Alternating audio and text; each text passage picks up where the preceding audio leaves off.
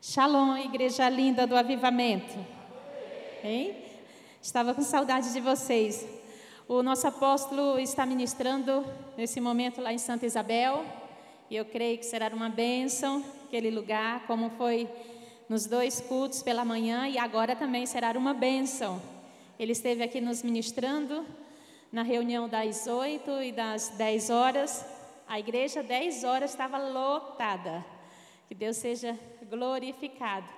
E obrigada por a sua presença neste lugar. Se tem algum visitante, você é muito bem-vindo. Volte sempre. É uma alegria recebê-lo na casa do nosso Deus, o nosso Pai. Se sinta à vontade, porque você está na casa do seu Pai. Queridos, nós fizemos a viagem missionária, ficamos 14 dias naquele lugar, mais os quatro dias na estrada, dois para ir, dois para voltar. Então foi uma bênção. Na realidade, eu não estava querendo ir. E eu estava crendo que o meu esposo ia me liberar para eu ficar. Só que ele não liberou. E o Senhor, como sempre, me surpreendeu. Foi uma bênção, porque eu estava com o seguinte argumento: a gente vai todo ano, faz encontro, e aquele povo não quer saber da visão. Olha só, a minha carne, né, falando isso. E aí nós chegamos lá, nós tivemos muitas dificuldades para chegar naquele lugar. O carro do meu, o nosso carro nunca havia dado problema e deu problema na mangueira do radiador e extravasou todo o fluido e deu superaquecimento. A gente já tinha rodado mil quilômetros, foi quando nós paramos é, para dormir. Quando saímos da pousada, aconteceu isso com o carro, deu é, esse superaquecimento. Quando ele abriu lá aquela fumaça e nós começamos a orar, mas aí foi resolvido, aí nós rodamos mais 800 quilômetros, aí novamente, aí a gente ficou, aí colocamos água e ficamos parando de posto em posto, era para a gente chegar 9 horas da noite. Nós chegamos duas horas da manhã, já da sexta-feira. E aí na sexta-feira, à noite, a gente já teria o encontro com Deus. Mas olha, queridos, esse encontro com Deus foi tremendo, porque daquela igreja foram 28 pessoas, fora os servos e os palestrantes. Nossa, o Ivanei esteve lá conosco ministrando, foi uma bênção. E naquele encontro, na quinta-feira, o pastor da igreja, o pastor José, ele foi chamado para fazer uma oração por uma adolescente, uma menina de 13 anos. Porque a tia dela falou: essa menina mora com a avó. A tia dessa menina pediu para a avó chamar um pastor para orar por ela, porque ela não podia orar por a menina. Essa menina, ela foi envolvida no candomblé desde muito pequena, desde pequena. Então ela já recebia lá, já incorporava, ela batia é, tambor. Então ela foi muito envolvida. E o encontro com Deus na hora da libertação foi algo que a gente aqui já tivemos muitas lutas, guerras no encontro com Deus aqui. Mas lá foi assim terrivelmente, mas foi algo muito forte. Além dessa adolescente, tinha outras adolescentes possessas, mas com espíritos assim violentos, terríveis, mas para a glória do Senhor. Aquela adolescente foi liberta, o semblante dela mudou totalmente e no domingo estava ela e a família dela toda na igreja. E tudo que estava acontecendo na igreja, porque foi uma semana bem corrida, todo dia tinha trabalho, ela estava envolvida em todos os trabalhos da igreja. Então, todo mundo já estava admirado pelo, pelo aquilo que Deus fez na vida daquela menina. E o pastor, ele relatou para a gente que 60% da igreja já passou pelo encontro. E esse 60% da igreja que passou pelo encontro as pessoas estão com a vida totalmente transformada. E eu tive o privilégio de conversar com uma menina que passou no encontro há três ou foi quatro anos atrás. E no, no, no, dia do encontro ela me procurou e era uma adolescente também que tinha uma vida totalmente assim torta. E para a glória do Senhor até hoje está firme. É ministra de dança, é ministra de louvor, Deus fez algo lindo. Então, tudo aquilo que eu estava pensando, que, que não estava acontecendo nada lá, dessa vez Deus me mostrou, sabe? Pessoas vieram falar comigo, o pastor falou conosco. Como a igreja fica quando recebe os irmãos aqui do São Paulo, é um renovo na vida deles e aquilo alegrou o meu coração. Então, todas as vezes que a gente faz algo para o Senhor, ainda que a gente não esteja, porque eu não estava com vontade de ir, mas eu fui, executei aquilo que o Senhor me ordenou e saí daquele lugar feliz, porque vi o agir de Deus naquelas vidas. Então foi o melhor encontro que já realizamos naquele lugar e foi de todas as vezes foi a melhor viagem no sentido espiritual que já fizemos. Em termos de frutos, foram sete almas que se renderam ao Senhor. Você pode aplaudir o Senhor por isso? Aleluia. Senhor seja louvado. Mas essa viagem foi para consolidar também. Então, nós não tivemos muito tempo de fazermos trabalhos evangelísticos, porque nós ficamos muito presos com aquelas pessoas que passaram no encontro e depois para dar assistência mas foi bênção. A Bispa Estelina esteve lá conosco, nos ajudando, o Bispo Elson. Foi realmente tremendo, sobrenatural. E antes de começar aqui a palavra, eu também quero dar um outro testemunho. É, quando nós estávamos lá, nós recebemos é, uma notícia que uma menina de 10 anos que frequenta as reuniões na nossa casa, Sara, é uma menina bem comprometida com o Senhor, que ela foi internada, estava internada no hospital das clínicas com as plaquetas baixas. Então, baixa. Ela ficou mais de 20 dias internada. Essa semana é, que estava programada para eu ir visitá-la, a mãe dela falou para mim que ela, os médicos haviam falado que ela iria ficar mais quatro semanas lá. E nós começamos a orar, não a aceitar aquela situação.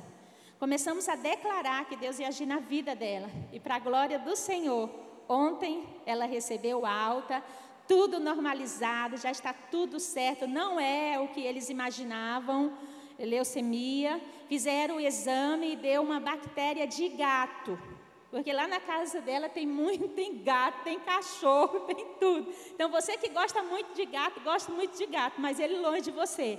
Não fica muito perto porque pode dar problema saúde. Então foi detectado que foi uma bactéria de gato, né, que fez com que as plaquetas ficassem bem baixas. Mas que Deus seja louvado, ela já está em casa e já está bem. Amém? Abra suas Bíblias em Isaías 57,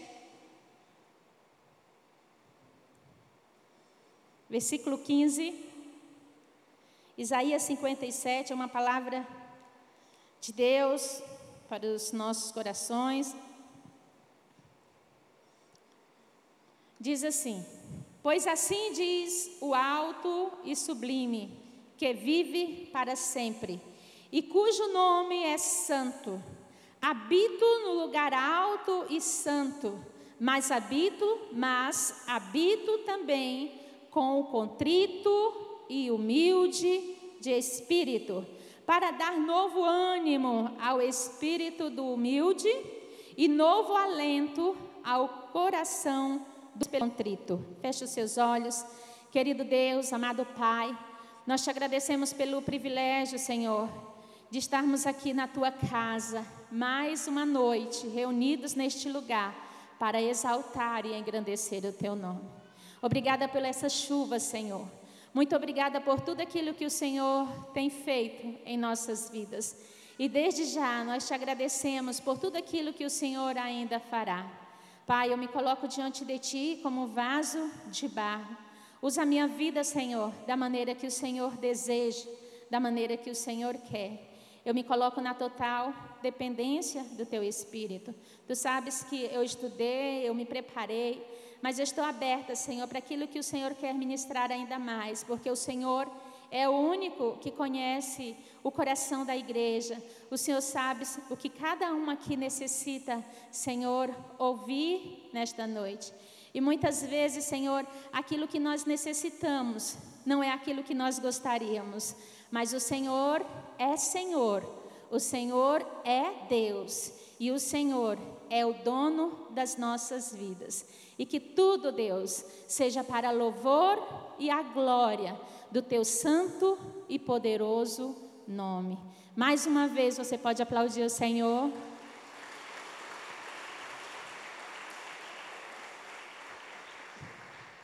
O profeta Isaías, ele é conhecido como o profeta messiânico. E a segunda parte do livro de Isaías fala de livramento, de esperança e de restauração. Mas a primeira parte, ela fala de juízo, né? do juízo de Deus. O juízo de Deus contra aquela nação que andava, que andou fora dos propósitos do Senhor. Uma nação que se rebelou contra o seu Deus. Sabiam o que deviam fazer, mas fizeram totalmente o contrário daquilo que Deus ele ordenara. E nesse texto que nós lemos, que diz assim: Pois assim diz o alto e sublime. Eu pesquisei a palavra sublime, vamos ver o que significa sublime que é dotado de uma elevação excepcional, elevado nas suas palavras, atos, sentimentos, grande, majestoso, nobre, dotado da mais elevada expressão da perfeição estética, do mais eleva elevado grau da beleza artística. Olha só, Pois assim diz o alto e sublime, que vive para sempre e cujo nome é santo. Habito no lugar alto e santo, mas também habito com o contrito e humilde de espírito ou contrito de coração. E o tema dessa ministração é: tão longe e tão perto. Nessa ocasião, o povo de Deus estava se sentindo como se Deus estivesse muito longe. Devido aos seus pecados, à sua vida, como eles haviam andado, como eles estavam, né, ali a situação deles. Então, eles estavam se sentindo dessa forma, como se Deus estivesse muito longe, né? E na realidade, Deus, a morada de Deus, o endereço de Deus é no alto, né? é no céu, assim como nós aprendemos lá desde o início, que as crianças é, aprendem lá na, na, escola bíblica, né, que a mora, o céu é a morada de Deus. Mas aqui, depois, você vai perceber que ele tem esse endereço, mas ele também tem um outro endereço. Ele tem um outro endereço e nós vamos focar daqui a pouquinho nesse outro endereço do Senhor.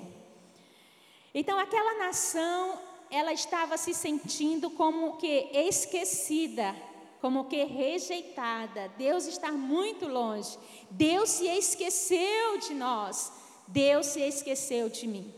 Algum momento na sua vida você já achou que Deus ele não se lembrava ou que não se lembrava mais de você ou de repente você está passando ou está com esse sentimento de que Deus não se lembra de você? Que Deus está longe de você, que você fala, mas é como se Ele não tivesse ouvindo. É provável que haja alguém neste lugar se sentindo assim. Puxa vida, eu oro tanto, mas nada acontece. Eu falo com Deus, mas parece que Deus não me escuta. Eu faço tantas coisas, mas parece que Deus está tão alheio àquilo que eu estou necessitando necessitado, né, ou necessitada, aquilo que eu clamo, aquilo que eu peço, parece céus de bronze, parece que nada funciona. O povo de Deus estava se sentindo assim. Então, queridos, na nossa vida, na nossa caminhada, é possível que em algum momento nós nos sintamos desta forma, como se Deus ele estivesse longe de nós. Mas uma coisa é certa, mesmo nesses momentos que você pensa que Deus ele está longe, não desista de buscar a presença dele. Persevere, lute, vá adiante, não retroceda jamais. Sabe? Não retroceda, continue clamando, continue buscando. Lá em Isaías 49, 14 diz assim: Mas Sião, diz o Senhor, me desamparou. O Senhor se esqueceu de mim. Esse era o pensamento vigente, era o pensamento daquele povo. Talvez seja o teu pensamento hoje. Mas eu quero te dizer que você vai sair deste lugar com o pensamento transformado, sabe? Totalmente transformado. Hoje o Senhor, Ele esquadrinha o teu coração. E você vai perceber o quanto você é amado de Deus, o quanto Deus ele se importa com você, o quanto ele te ama. Você é precioso, você é preciosa. Então, sabe, mergulhe neste Deus, porque ele te ama, ele não te abandonou. Então, nesse contexto do que nós lemos aqui, Deus usa, Deus chama o profeta Isaías para falar levanta né, o profeta, coloca a palavra dele nos lábios de Isaías, coloca a palavra ali na, no profeta, para o profeta dizer para aquele povo, para trazer uma mensagem para aquele povo, para trazer um renovo para aquele povo, sabe? Para trazer boas novas, boas notícias. Tem situações nas nossas vidas, tem momentos que passamos que nós aguardamos por boas novas. E todos os dias nós temos boas novas disponíveis, mas às vezes a gente está tão preocupado, tão ansioso, que a gente não percebe que do nosso lado, que tão perto de nós, tem boas novas. Deus tem boas novas para você nesta noite. Deus tem coisas boas para você. A vida, a gente sabe que a vida tem muitas, muitos desafios, mas tem muitas coisas boas mediante esses desafios. Tem muitas coisas boas acontecendo e muitas coisas boas irão acontecer. Mas mude o seu foco. Ao invés de focar no problema, foca em Cristo. Ao invés de ficar preocupado, ansioso com a situação de desafio, começa a ter fome e sede da presença de Deus. Foca nas, nas promessas de Deus, porque se você foca nas promessas de Deus, elas se cumprirão na tua vida. Mas se você não focar, se você só ficar se lembrando das coisas ruins, é o que vai acontecer, você vai demorar a sair, não é? Até você entender, começa a agradecer, começa a louvar, Começa a ver de uma forma diferente que tudo, tudo à sua volta vai mudar. O povo estava vivendo naquela situação horrível, né? desastrosa, um cenário caótico, do ponto de vista tanto espiritual como político. Aquele povo estava naquela, numa situação caótica, numa situação difícil. Mas Deus usa o profeta para falar com aquele povo, para trazer esperança para aquele povo. E hoje Deus ele quer trazer esperança para a sua vida, quer trazer renovo, quer trazer restauração. É isso que Deus ele quer trazer para a tua vida nesta noite, sabe? Então continua com o teu coração aberto para você receber de Deus esse renovo. Isaías, o que nós lemos, não é? Aqui em Isaías que Deus habita no lugar alto, no lugar sublime. Lá é a habitação de Deus. Esse é o endereço do Senhor, a eternidade. Esse Deus santo, justo, que não compactua com o pecado, que nos convida a vivermos de maneira justa, santa, na Sua presença ainda que no meio de uma geração corrupta, você pode sim ser uma pessoa santa e uma pessoa justa, porque o Senhor tem esse poder, sabe, de gerar dentro de você algo diferente. Ele tem esse poder, mas para que ele venha agir na sua vida, é necessário que você entenda, que você perceba que algo precisa mudar dentro de você. Se de repente você é, ficasse sabendo que uma pessoa famosa vai na sua casa, o presidente da república, ou um, uma pessoa aí da mídia, alguém muito famoso, Essa pessoa, você ficou sabendo que vai fazer uma visita na tua casa. Com certeza, com certeza você vai querer deixar a tua casa impecável. Você vai fazer aquela faxina, você vai tirar as teias de aranha. Não sei se na tua casa tem, mas na onde eu moro, você tira hoje, amanhã já tem um monte. É assim, então você vai querer fazer aquela faxina. Se as paredes estiverem sujas, você que não é pintor vai aprender a pintar rapidinho. Vai lá no YouTube ver como que pega o pincel, vai, vai, vai, vai. Vai pintar. Quem sabe vai até trocar os móveis ou então passar um, um verniz, né? Aquilo que está feio. Vai buscar de todas as formas ali, dar um, uma melhorada, né? Melhorar o ambiente, porque você vai receber uma pessoa famosa na sua casa, não é? Agora eu quero te falar do segundo endereço de Deus. Sabe qual é o segundo endereço de Deus? O seu coração. Então essa faxina deve ser feita dentro de você, todos os dias. Todos os dias deve existir essa faxina, essa limpeza porque é, é, essa pessoa magnífica, maravilhosa, sublime, eterna, que é o nosso Deus, habita em você. Habita no seu coração, porque eu acredito que eu estou diante de uma igreja que tem o um coração contrito, que tem um coração apaixonado pelo Senhor, que tem um coração que se humilha diante da presença dEle, que tem um coração que não se vangloria, que não é soberbo, que não é orgulhoso porque hoje o Senhor ele quer combater das nossas vidas, ele quer tirar todo orgulho, toda soberba, todo embaraço. Porque um coração contrito é um coração livre do orgulho, da soberba. Um coração que se humilha, um coração que reconhece. Então Deus usou aquele profeta Isaías para dizer para aquele povo que Deus sim habita no lugar alto e sublime. Mas Ele também habita em um coração contrito. No momento que aquele povo se humilhou, reconheceu que errou e buscou a face do seu Deus, o Senhor ouviu o clamor daquele povo e habitou no coração daquele povo. Então, se você chegou aqui achando que Deus havia se esquecido de você, mas se você está com o teu coração contrito, o Senhor está contigo. O Senhor está agindo. Sabe?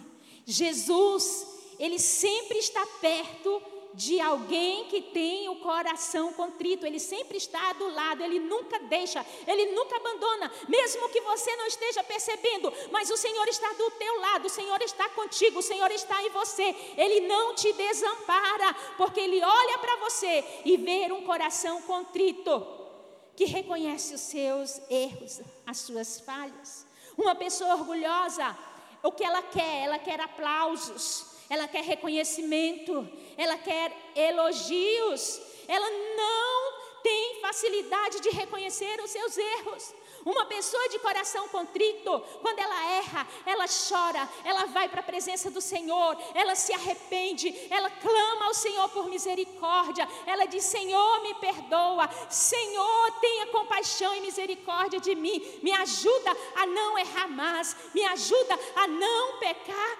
mais. É assim a atitude de uma pessoa que tem o coração, sabe, contrito, que tem o coração quebrantado. Aleluia. Mas habito também com o contrito e abatido de espírito. Aleluia. Para vivificar o espírito dos abatidos e o coração dos contritos. No Salmos 51, 17, os sacrifícios que agradam a Deus são um espírito quebrantado, um coração quebrantado e contrito. Deus não desprezará. Em Tiago 4,6 diz assim: Deus resiste aos soberbos, mas concede graça aos humildes. Toda pessoa humilde tem o olhar de Jesus sobre ela. E toda pessoa soberba, orgulhosa, precisa olhar para Jesus. No momento que essa pessoa orgulhosa, que essa pessoa soberba, ela olha para Jesus, ela pode ter sua vida mudada. O apóstolo ele já nos ministrou aqui, trouxe uma palavra quando ele falou de Manassés, o pior homem da Bíblia, ele falou, na opinião dele. Manassés, filho do rei Ezequias, ele nasceu num período que, quando ele veio ao mundo, era para glorificar o nome do Senhor, porque foi bem justamente nos 15 anos que Deus acrescentou a Ezequias que Manassés nasce. E Manassés ele começa a fazer tudo, tudo aquilo que desagradava ao Senhor. Vamos lá ver em Segunda Reis, Segunda Reis. Abra sua Bíblia. Em Segunda Reis 21.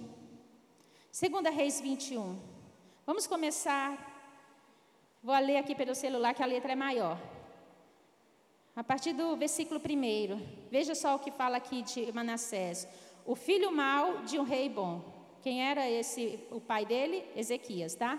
Tinha Manassés 12 anos de idade quando começou a reinar. E 55 anos reinou em Jerusalém, Jerusalém. E era o nome de sua mãe Efizibá. E fez o que era mal aos olhos do Senhor, conforme as abominações dos gentios, que o Senhor expulsara de suas possessões, de diante dos filhos de Israel porque tornou a edificar os altos que Ezequias, seu pai, tinha destruído, e levantou altares a Baal, e fez um bosque, como o que fizera Acabe, rei de Israel, e se inclinou diante de todo o exército dos céus e os serviu, e edificou altares na casa do Senhor, da qual o Senhor tinha falado. Em Jerusalém, Jerusalém porei o meu nome. Também edificou altares a todo o exército dos céus em ambos os átrios da casa do Senhor. E até fez passar a seu filho pelo fogo. Adivinhava pelas nuvens, era agoureiro e ordenou adivinhos e, e feiticeiros e prosseguiu em fazer o que era mal aos olhos do Senhor, para o provocar a ira. Também fez uma imagem de escultura do bosque que tinha feito na casa, de que o Senhor dissera a Davi e a Salomão, seu filho: Nesta casa e em Jerusalém, que escolhi de todas as tribos de Israel, porei o meu nome para sempre. E não mais farei mover o pé de Israel desta terra que tenho dado a seus pais contanto que somente tenham cuidado de fazer conforme tudo que lhes tenho ordenado, e conforme toda a lei que Moisés, meu servo, lhes ordenou. Porém, não ouviram, porque Manassés, de tal modo, os fez errar, que fizeram pior do que as nações que o Senhor tinha destruído de diante dos filhos de Israel. Amém? Olha só quantas maldades este rei fez. Ele fez muitas, muitas, muitas maldades. Mas houve um período onde ele foi preso, onde ele foi pego.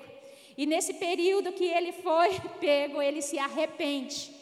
E no arrependimento dele, na humilhação dele, Deus o perdoou. Eu tenho certeza que você, que eu, nós não somos piores do que Manassés. Amém, queridos?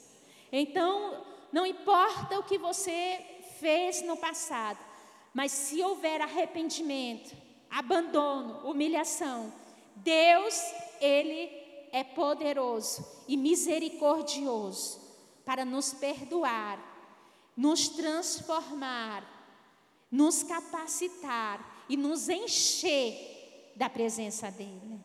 Então, que o seu coração seja esse endereço que o seu coração seja um coração que se alegra, um coração contrito, um coração que busca a presença de Deus, um coração que tem, sabe, aquela disposição de todos os dias varrer qualquer que seja o lixo que queira entrar, nem permita que entre, mas se entrou, varra Tire esse lixo do seu coração, para que você possa sentir, para que o seu coração possa ser um coração, sabe, quebrantado diante do teu Deus. Porque o Senhor Deus, Ele quer habitar, Ele quer morar dentro de você. Mas para isso você precisa fazer essa faxina.